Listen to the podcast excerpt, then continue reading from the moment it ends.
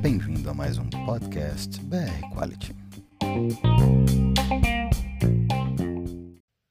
Olá pessoal, eu sou a Kelly e hoje nós vamos conversar sobre os acordos para redução de sal, redução de açúcar, sobre gordura trans e outros assuntos que estão relacionados a doenças crônicas não transmissíveis.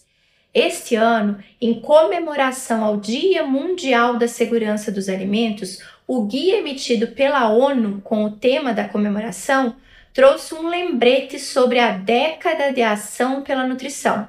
Essa década de, ação pela nutrição começou em 2016 e ela segue até 2025, onde foram estabelecidos compromissos para uma dieta segura e saudável, pois, segundo a ONU, todos têm direito de ter acesso a alimento seguro em quantidade suficiente e nutritivos. E esse movimento para uma alimentação saudável está diretamente vinculado às doenças crônicas não transmissíveis. Para nós conversarmos sobre alimento seguro e saudável, nós convidamos a Natália Furtado.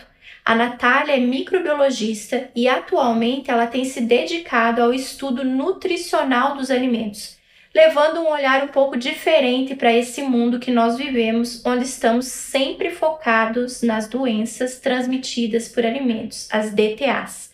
Natália, nós estamos muito felizes em ter você aqui com a gente para iniciar uma discussão sobre um tema tão importante. Olá, Kelly, tudo bem? Também estou muito feliz de estar aqui com você. Muito obrigada pelo convite. E eu gostaria de agradecer a, também a oportunidade da gente falar desse assunto que vai além da preocupação com as DTAs, né? Ela vai de uma preocupação a longo prazo, da gente pensar no consumidor não somente no momento ou no dia seguinte que ele está consumindo aquele alimento, e também para a vida dele para frente, a longo prazo. É, Natália, isso mesmo. Você falou tudo, né? A gente costuma falar muito sobre DTAs, e que são né, as doenças aí vinculadas a uma contaminação química, física ou uma contaminação microbiológica. E a gente sabe que os números em relação às DTAs, eles são números altos, né? Nós temos aí aproximadamente 600 milhões de pessoas que adoecem todo ano em todo o mundo, e isso leva a 420 mil mortes. Então, são 420 mil mortes totalmente evitáveis porque estão vinculadas a um alimento inseguro. É, nós, profissionais da área de segurança de alimentos, nós falamos pouco sobre as doenças crônicas não transmissíveis, que também tem números aí é, alarmantes, né? É, mas nós estamos passando por uma série de situações, vendo o mercado nessas né, mudanças, esses acordos, é, mudança de formulação de produto ocorrendo, mudança em rotulagem prevista em, em legislação. É, será que tudo isso é realmente necessário? É válido sim, Kelly. E é muito importante a gente falar nesse assunto porque a gente está passando por um período de transição epidemiológica. Claro que sem citar a pandemia, né? Mas a transição epidemiológica, onde a gente observa a principal causa de morte saindo das doenças transmissíveis e indo para as doenças crônicas não transmissíveis, como as doenças cardíacas, derrame cerebral, câncer e diabetes. Eu tenho os dados aqui da OMS que essas doenças crônicas não transmissíveis matam 41 milhões de pessoas no mundo todo ano, sendo que 17,9 milhões delas são causadas por doenças cardiovasculares. E com base na avaliação global mais recente de doenças relacionadas à dieta, os riscos dietéticos foram responsáveis por 10 milhões de mortes por doenças cardiovasculares entre adultos. Trazendo esses dados para o Brasil, as doenças crônicas não transmissíveis correspondem a 72% das causas de morte, sendo que as cardiovasculares são 30% dessas.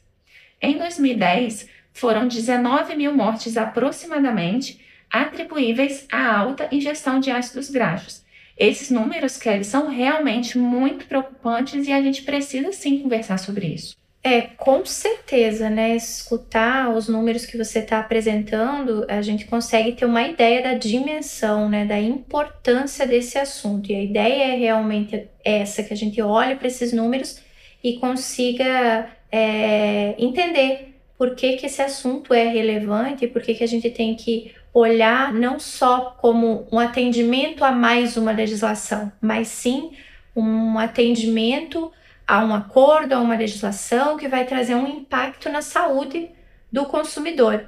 E falando nesses acordos, falando nessas legislações, é, o que, que você acha em relação ao que está sendo proposto?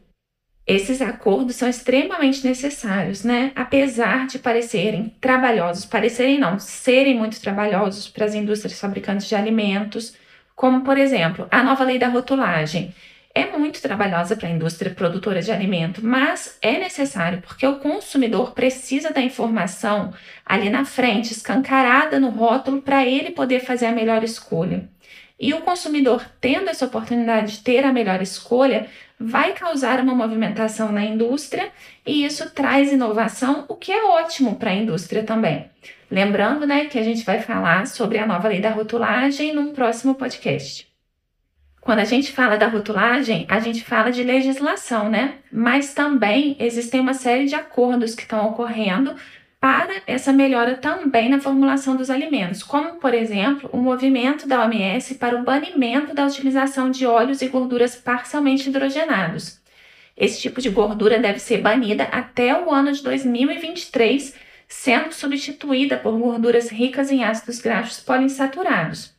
No Brasil, por exemplo, nós já temos acordos de ações voluntárias para a reformulação desses produtos. Vemos aí outra oportunidade de inovação para as indústrias. Outro acordo, também proposto pela OMS, é a redução em 30% no consumo de sódio até o ano de 2025. Essa reformulação será de grande contribuição para a redução da ingestão de sódio para a população. Um exemplo, no Reino Unido, metas voluntárias de alguns fabricantes de alimentos diminuíram a ingestão de sal entre adultos em 15% entre os anos de 2003 e 2011. Existem no Brasil acordos voluntários do Ministério da Saúde com o setor produtivo de alimentos, como, por exemplo, um termo de compromisso com metas bianuais para a redução de teores de sódio e açúcar em diferentes alimentos, que tem representantes na ABIA, na ABIR, na ABIMAP e na Viva Lácteo. Esse acordo, esse termo, nos mostra que a indústria está sim, Kelly, comprometida com essas modificações. Ah, isso é muito importante a gente saber também, e mais uma vez isso é, traz aí à tona a nossa responsabilidade em estar envolvido e entendendo é, desses assuntos, da importância de tudo isso, o quanto isso é maior do que uma, uma simples redução numa formulação, uma simples alteração de rótulo. É, acho que a gente ainda tem muito para falar, né?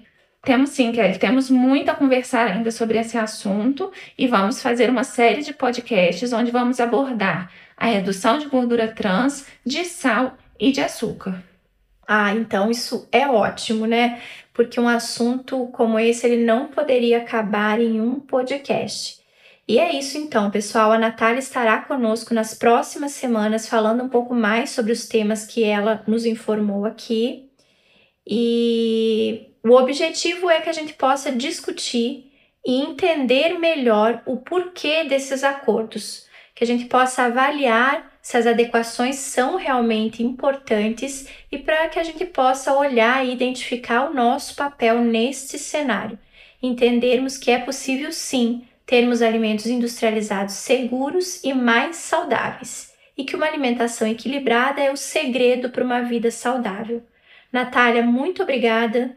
Eu que agradeço, Kelly, muito obrigada e aguardo vocês para conversarmos mais detalhadamente sobre cada um desses assuntos. Até o próximo podcast, pessoal. Muito obrigada, um ótimo trabalho e ótimos negócios.